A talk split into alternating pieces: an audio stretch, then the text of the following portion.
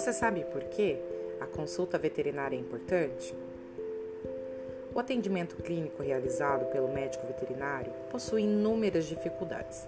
Uma delas é a falta de informação sintomática dada pelo paciente. Logo, o diagnóstico ficará restrito, em princípio, aos sinais clínicos do paciente e às informações obtidas através do tutor do animal.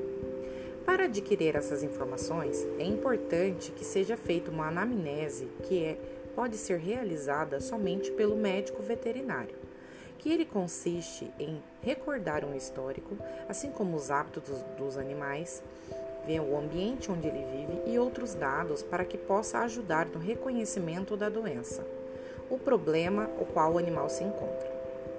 Porém, mesmo assim, é importante o médico veterinário muitas vezes solicitar exames laboratoriais ou entre outros que pode ser também realizado no próprio consultório veterinário.